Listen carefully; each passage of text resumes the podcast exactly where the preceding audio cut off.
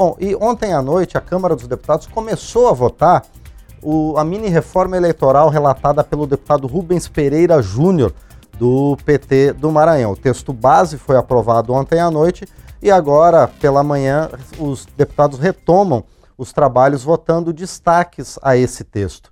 Eu quero lembrar que para ser para entrar em vigor já nas eleições do ano que vem, essas regras devem ser votadas tanto aqui na Câmara quanto no Senado e depois sancionadas pelo Poder Executivo até o início de outubro deste ano para poderem valer nas eleições do ano que vem. O texto base do deputado Rubens Pereira Júnior é, define, entre outros pontos, é, mudanças na prestação de contas dos candidatos, o cálculo das sobras também das eleições proporcionais, ou seja, para vereadores, para deputados estaduais, distritais e também deputados e federais, e também o combate às candidaturas laranja, que são candidaturas colocadas apenas para formar a chapa, sem competitividade, sem a disputa eleitoral propriamente dita. Para falar sobre esses e outros pontos do texto base que foi aprovado ontem, então a gente recebe agora, aqui no painel eletrônico, o deputado Rubens Pereira Júnior, do PT do Maranhão. Deputado, bom dia, obrigado por estar aqui conosco.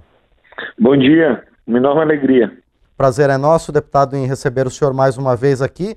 Em primeiro lugar, a gente havia conversado sobre a mini reforma, mas parabéns mais uma vez por esse relatório que começou a, analisar, a ser analisado no plenário da Câmara ontem. Deputado, uma das questões que gerou mais discussões é a questão da inelegibilidade de candidatos. Por que, que as regras foram definidas dessa forma que o senhor colocou no seu relatório, deputado? A ficha limpa tem uma regra que é muito importante para todos nós, que diz que quem cometeu um mal feito ficará inelegível por oito anos. Essa é uma conquista do povo brasileiro.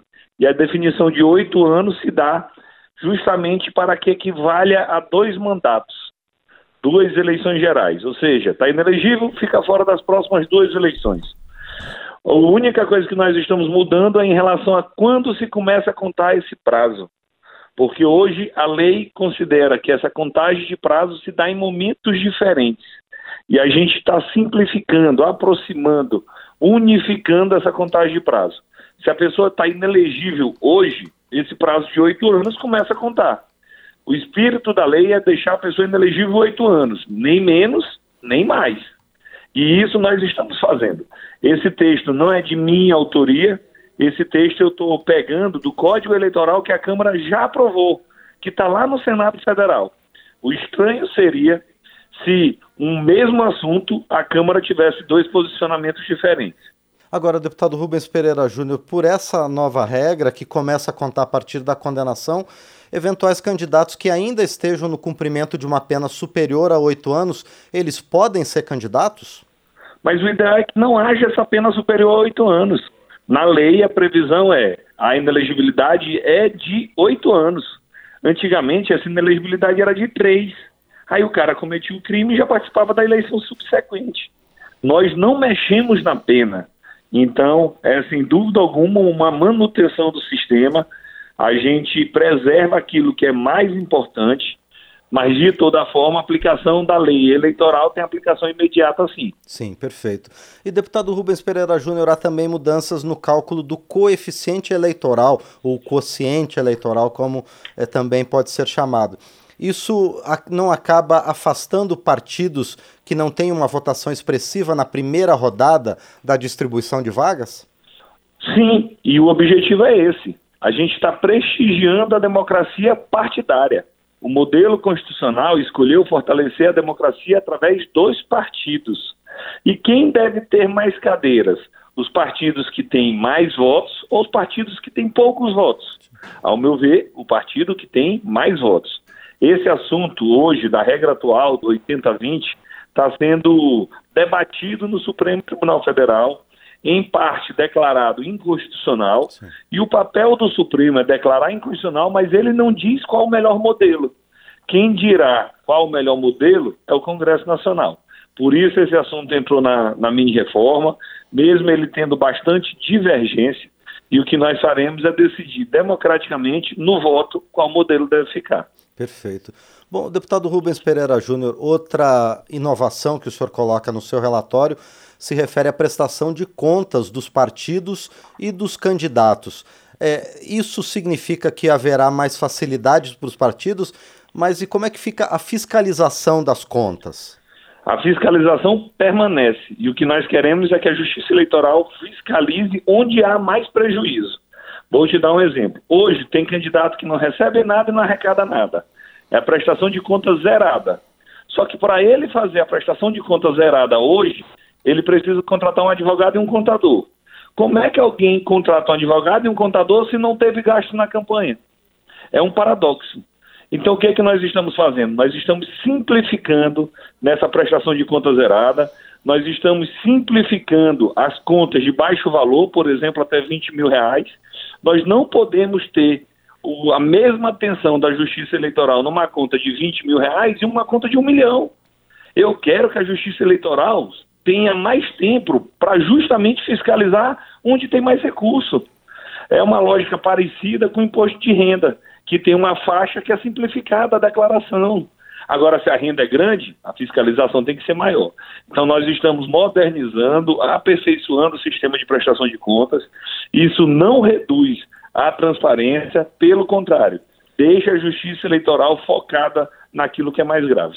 Perfeito. Deputado Rubens Pereira Júnior, outra questão também que está sendo debatida pelos parlamentares a partir do seu parecer, que foi estabelecido em grupo de trabalho implantado aqui na Câmara, é sobre as cotas do fundo partidário, os recursos do fundo partidário para o financiamento das campanhas, especialmente das mulheres.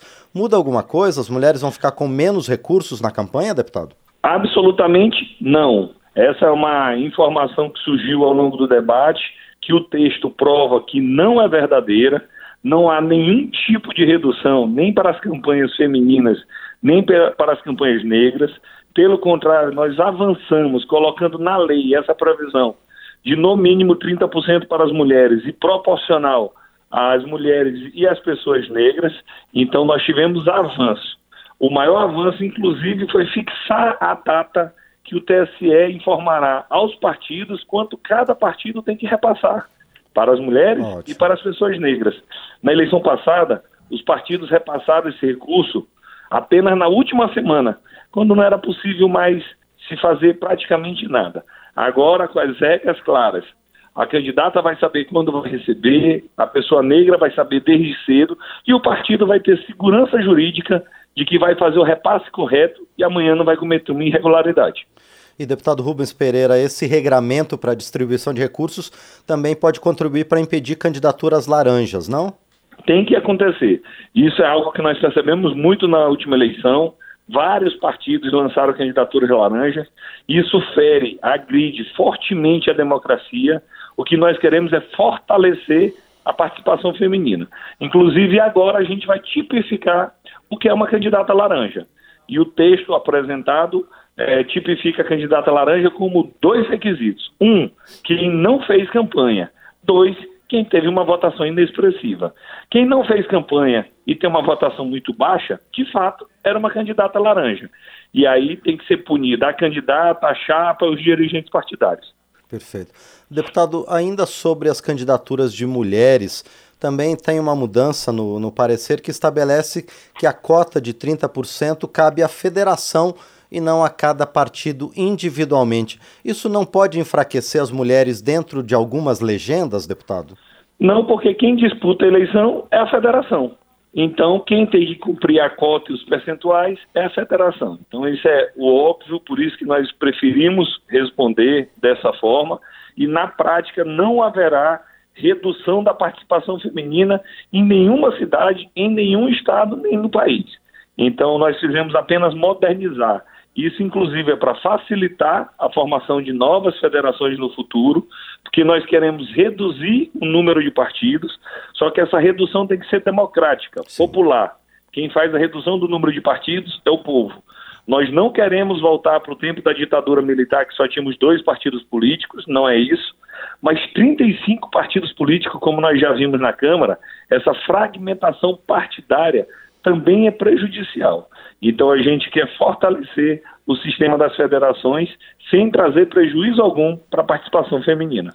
E, deputado Rubens Pereira Júnior, essa democracia que o senhor cita nas eleições, ela também passa pela regulamentação das candidaturas coletivas, que já são uma realidade no Brasil, mas não tão disciplinadas na lei?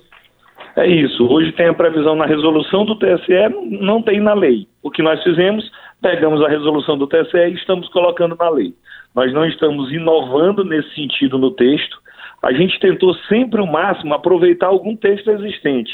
Ou um texto do TSE, ou um texto de um projeto já aprovado que tramita no Senado, ou a jurisprudência consolidada. O caso das candidaturas coletivas é um avanço, é uma possibilidade de um candidato ter diversos apoiadores e nós esperamos que esse texto seja mantido. Outra questão também, deputado Rubens Pereira Júnior, é a regulamentação do transporte público gratuito no dia das eleições. Quais são os limites para esse transporte, deputado? Esse foi um pedido do TSE, do Tribunal Superior Eleitoral, é, muito à luz do que aconteceu na última eleição, então a gente passa a autorizar, permitir que haja esse transporte gratuito no dia da eleição, o que vai permitir que o eleitor, especialmente de baixa renda, também consiga votar, participar da festa da democracia. Então, o objetivo é, de fato, garantir livre acesso às urnas eleitorais, às sessões eleitorais e amplificar ao máximo a participação popular no processo eleitoral. Bom, deputado Rubens Pereira Júnior, então o texto base foi aprovado ontem aqui no parlamento, no plenário Ulisses Guimarães. A partir de agora, quais são os passos, deputado? Foi votado ontem o projeto de lei ordinário, ressalvados os destaques, então agora pela manhã, a partir das 9 horas, nós votaremos os destaques, deve ter uns 15 destaques. Depois nós vamos votar o projeto de lei complementar e seus respectivos destaques, para finalmente os dois projetos serem encaminhados ao Senado Federal. O Senado tem um prazo até o dia 5 de outubro para aprovar, porque esta lei tem que estar publicada até o dia 6 de outubro um ano antes da eleição do ano que vem, que é para justamente evitar uma surpresa em cima da hora. A gente, respeitando o princípio da anualidade, a gente garante que todo mundo vai saber com antecedência quais são as regras do jogo. Isso é bom para o candidato, é bom para o partido, é bom para o eleitor. Perfeito. Nós conversamos então com o deputado Rubens Pereira Júnior, do PT do Maranhão, ele que é o relator do texto da mini reforma eleitoral, que foi discutida em grupo de trabalho e começou a ser votada pelo plenário Ulisses Guimarães na noite de ontem, continuando a partir de hoje. Deputado Rubens Pereira Júnior, muito obrigado por nos atender aqui no painel eletrônico, pela rádio e pela TV Câmara e muito sucesso na continuidade da votação desse projeto no plenário hoje, deputado. Um abraço. Obrigado, bom dia, bom trabalho. Muito bem, este foi o deputado Rubens Pereira Júnior, do PT do Maranhão, aqui conosco no painel eletrônico.